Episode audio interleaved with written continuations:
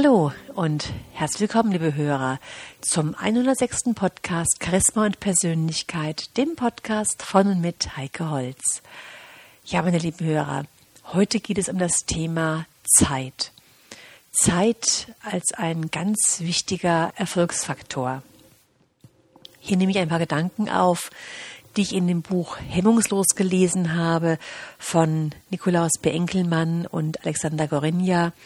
Und die schreiben, dass die Zeit ein so wichtiger Erfolgsfaktor ist, dass sozusagen schlechte Zeiteinteilung, Zeitplanung, Ungeduld und auch Hektik zum Misserfolg führen. Ein Leiden der heutigen Gesellschaft ist die Ungeduld. Und jeder von uns will alles gleich haben, alles muss schnell gehen, schnell funktionieren und warten zu müssen. Das ist in unserer hyperaktiven Gesellschaft wohl das Schlimmste, was passieren kann. Ja, und so geht es eben auch mit den Erfolgen. Sie sollen sich möglichst sofort und dann auch noch schmerzfrei einstellen. Und das funktioniert aber leider in der Wirklichkeit nicht so. Jeder große Erfolg braucht eine Vorlaufzeit. Wir können uns da sehr gut an der Natur orientieren. Genauso wie ein Pfirsichbaum Jahre braucht, bis die ersten Pfirsiche zu ernten sind. Genauso ist es eben auch beim Erfolg. Und der Erfolgsneurotiker, der erwartet von einem sogenannten frisch gepflanzten Baum sogleich die Ernte. Der amerikanische Psychologe Anderson Erickson von der Florida State University hat herausgefunden, dass jeder herausragende, erfolgreiche Könner mindestens 10.000 Stunden trainiert oder geübt hat, um seine herausragende Leistung erbringen zu können. Und selbst das größte Talent kommt nicht von heute auf morgen auf Siegertreppchen. Hinter jedem Erfolg, hinter jedem Sieg steht neben den gesamten Erfolgsfaktoren eben auch immer der Erfolgsfaktor Zeit. Meine lieben Hörer, wenn Sie einen schönen Garten gestalten wollen, können Sie das Wachstum der Pflanzen und Blumen und Sträucher nicht beschleunigen. Das dauert eben, solange es dauert. Sie können zwischendurch mal eine bunte Blumenmischung aussehen, die schon nach ein paar Wochen Ihr Auge und Ihr Herz erfreut und Ihnen ein Erfolgserlebnis verschafft. Aber bis die, die gesamte geplante Gartenlandschaft in voller Pracht ergrünt und erblüht, da müssen Sie mindestens eine Saison, wenn nicht sogar mehrere Saisons warten. Und ein Bauer weiß das auch.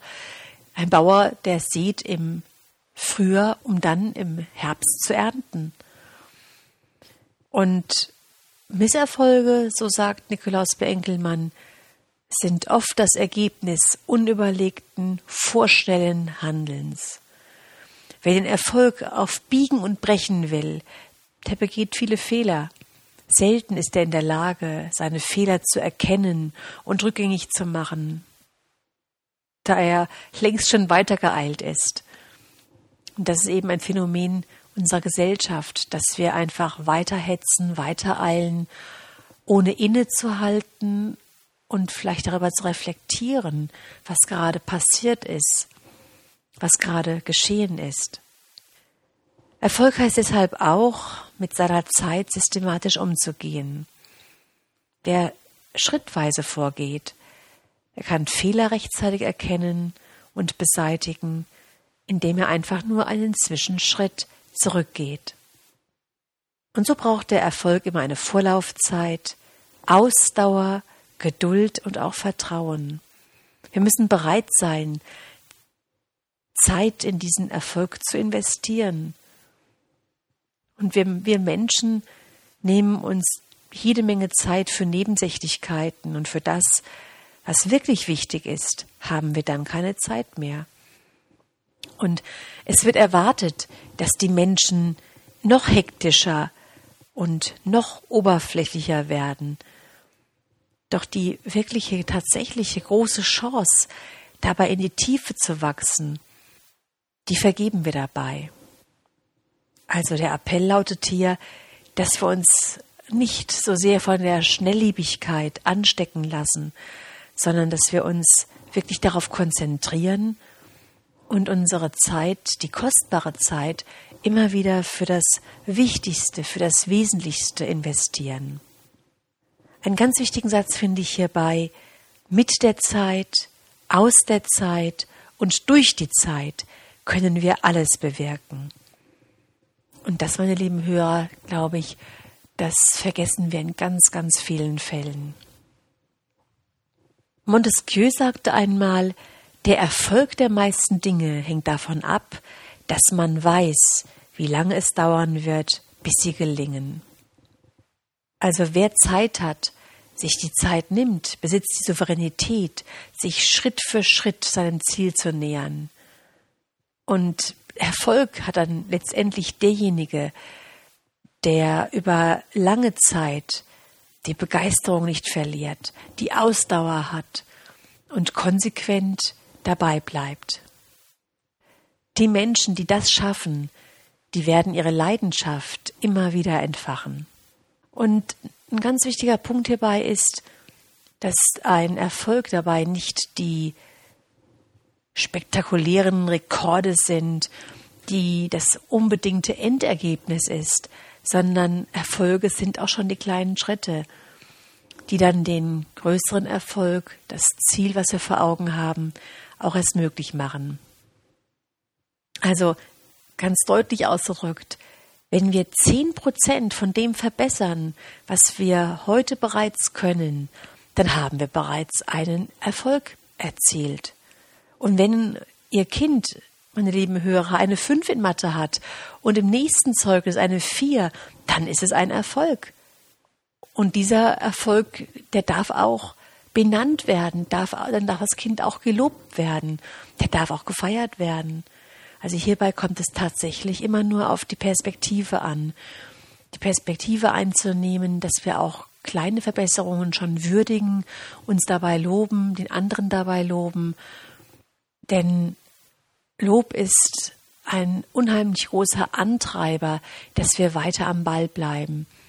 Und hier spielt die Selbstliebe auch eine ganz große Rolle, denn wenn wir uns auch selbst schon für kleine Erfolge eben loben, für die kleinen erreichten Schritte loben, dann fällt es uns wesentlich leichter weiterzumachen und am Ball zu bleiben. Also wenn Sie sich genügend Zeit geben, meine lieben Hörer, dann können Sie alle Hindernisse überwinden und selbst auch die größten Ziele erreichen. Einen sehr schönen Gedanken habe ich auch bei meiner Trainerkollegin Silvia Zilkowski gelesen. Sie hat ja dieses Büchlein geschrieben, Zwölf Impulse für ihre Zukunft. Und, und da geht es um das Innehalten und Zurückschauen. Gerade wenn wir so im Treiben sind und besonders auf unser Ziel fixiert sind, ist es dennoch wichtig, einfach zwischendurch einmal eine Pause zu machen. Sie schreibt hier, einen Pausenknopf wirklich mal tatsächlich zu betätigen. Wir leben heute in einer Zeit der Zufilisation. Alles ist zu viel, zu viele Angebote, zu viel Ablenkung, zu viele Möglichkeiten. Und für das zu viel haben wir zu wenig Zeit. Und dies führt zwangsläufig bei uns zu Druck und Stress. Und das bekommen wir immer wieder zu spüren. Und wir selbst können im Außen gesehen an der Zivilisation nichts ändern oder auch so tun, als gäbe sie es nicht. Aber wir können bei uns ganz bewusst den Pausenknopf drücken. Wir selbst können innehalten und einmal zurückschauen, blicken, was haben wir bereits geschafft, erreicht, wie waren eigentlich die vergangenen Tage, Wochen gewesen. Wir können uns auf das konzentrieren, was für uns wirklich wichtig ist. Wir können auch am Ende eines Tages in uns hineinblicken und uns fragen, was hat heute dazu beigetragen, dass ich zufrieden bin? Oder was hat dazu geführt, dass ich so erschöpft bin? Was wünsche ich mir eigentlich wirklich?